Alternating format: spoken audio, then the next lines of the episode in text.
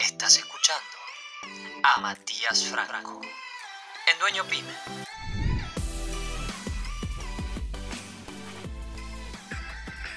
Hola, ¿cómo estás? Hoy quiero que podamos eh, hablar juntos sobre la mejor versión de uno mismo. ¿Qué te parece? Mira, sin dudas creo que es un muy buen tiempo para que además de apagar incendios puedas repensar todo lo que estás haciendo y ver si hay algo que podés mejorar. Por eso quiero en estos breves minutos compartirte cuatro conceptos y ponerlos sobre tu escritorio de decisión a fin de que puedas lograr la mejor versión de vos mismo, como dueño pyme, como profesional, como estudiante, como líder al frente de instituciones.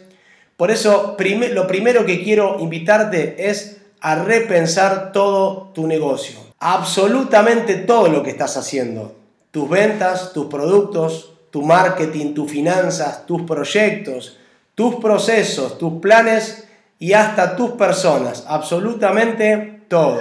Repensar es volver a pensar de una manera estratégica, inteligente, objetiva, poniendo a prueba cada detalle de tu funcionamiento actual a la luz de los resultados obtenidos. Te vaya muy bien o como digo siempre, te vaya muy mal. Y de esa manera te pueda fijar si existe una mejor forma de hacer lo que estás haciendo y lograr nuevos y mejores resultados. No tengo duda que si seguís este consejo pronto verás tus primeras mejoras. Lo segundo que quiero invitarte es a desaprender. Y acá tenés que saber que habrá cosas que tendrás que aprender, algunas desaprender y otras reaprender para dar lugar a lo nuevo en tu negocio. Las tres acciones requieren de actitud y decisión. Y la verdad que siempre pregunto, ¿cuál de las tres crees vos que va a ser más difícil? Y sí, seguro que me vas a decir desaprender. Cuando aprendes, lo que haces es incorporar, lo que hacemos es incorporar conocimiento a lo adquirido. Desaprender va a requerir y te va a desafiar a derribar formatos ya aprendidos que te resultaron bien pero que son obsoletos. Y reaprender es la etapa de entrar en un nuevo paradigma de comportamiento y te va a exigir de nuevas conexiones. Te invito entonces a pensar qué áreas, productos, personas, procesos y hasta costumbres tendrás que trabajar para no quedarte festejando viejas conquistas. Siempre digo que uno a veces se queda festejando esas viejas conquistas y la verdad que tenemos que adaptarnos a las nuevas formas y mejorar resultados. Repetir la fórmula del éxito del pasado muchas veces no te van a asegurar los resultados del futuro. Así que a desaprender se ha dicho. Tercero, para lograr la mejor versión de vos mismo, ¿sabes qué? Vas a tener que ver tu agenda y revisarla de tal manera de darte cuenta si hay actividades que tendrás que eliminar, ampliar o incorporar. Siempre le digo a los dueños pymes o líderes en las charlas o consultorías e incluso a los emprendedores que hay mucho dinero retenido en tu agenda. ¿Sabes por qué? Porque no la gestionamos de manera correcta. Seguro que si te fijas en tu escritorio virtual, hay proyectos por hacer, reuniones por concretar, clientes nuevos que visitar, proveedores por atender, exposiciones que asistir, viajes que tomar, nuevos conocimientos, pero ¿sabes qué? Son todos papelitos pegados en algo que dice tengo que hacer, tengo que hacer, tengo que hacer y cada vez se me llena más el escritorio de papeles, pero todos están en stand-by. Un sabio dijo una vez, tiempo y oportunidad acontecen a todos. Aprovechar bien el tiempo es la clave del éxito para que tu pyme llegue a buen puerto y en el momento indicado. Te recuerdo que ser buenos en algo, ¿sabes qué? Te va a requerir de tiempo completo. Y esto es un desafío, escucha, 100%, full time. Por eso, revisa tu agenda para ver si hay actividades, como te dije al inicio, que tenés que eliminar, cuáles vas a tener que incorporar y qué otras vas a tener que ampliar. Recordá que la única manera que las 24 horas te rindan más es con buena administración. Quiero dejarte entonces un desafío. Tendrás que dedicarte al menos, y escucha bien esto, el 20% de tu tiempo hoy a lo que querés ser mañana. Traducido es un día en 5 días de la semana o dos horas en 10 horas trabajadas en un día.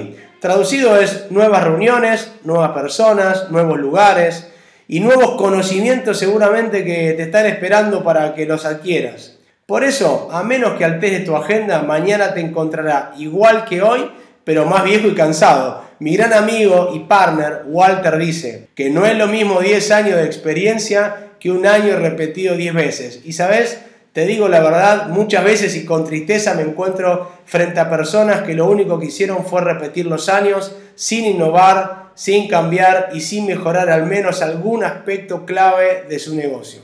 Hay una frase conocida que dice, cocodrilo que duerme es cartera. Así que no te demores. Tu eficiencia en la utilización del tiempo mejorará tus resultados. Y por último, paradas estratégicas. Vas a necesitar parar estratégicamente para ver mejores resultados. Es un hábito que vas a tener que incorporar. Y son esas paradas obligatorias en los pit de boxes que no solo te van a permitir terminar la carrera, sino tal vez ganar el premio mayor. Y recordá bien esto, no podrás terminar sin paradas de revisión. Y esto en términos de Stephen Covey, en, en su excelente bestseller llamado el hábito, Los siete hábitos de la gente altamente efectiva, habla de afilar la sierra en el hábito 7. Yo lo llamo paradas obligatorias. Y la verdad que un hábito se construye, se trabaja, no viene dado y requiere de mucho esfuerzo. Son esas paradas que no solo, como te dije recién, te van a permitir terminar, sino también tal vez subirte al podio.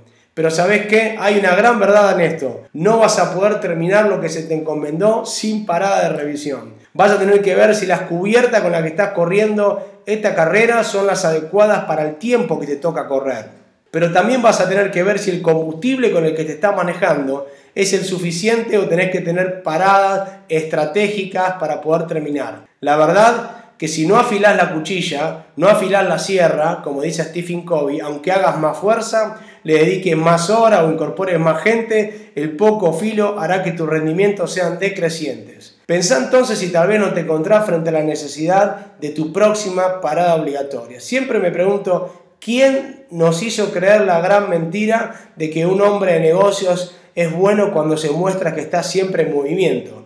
¿Quién nos hizo creer la gran mentira de que no podemos parar cuando en realidad las paradas son obligatorias y estratégicas para terminar y subirnos al podio?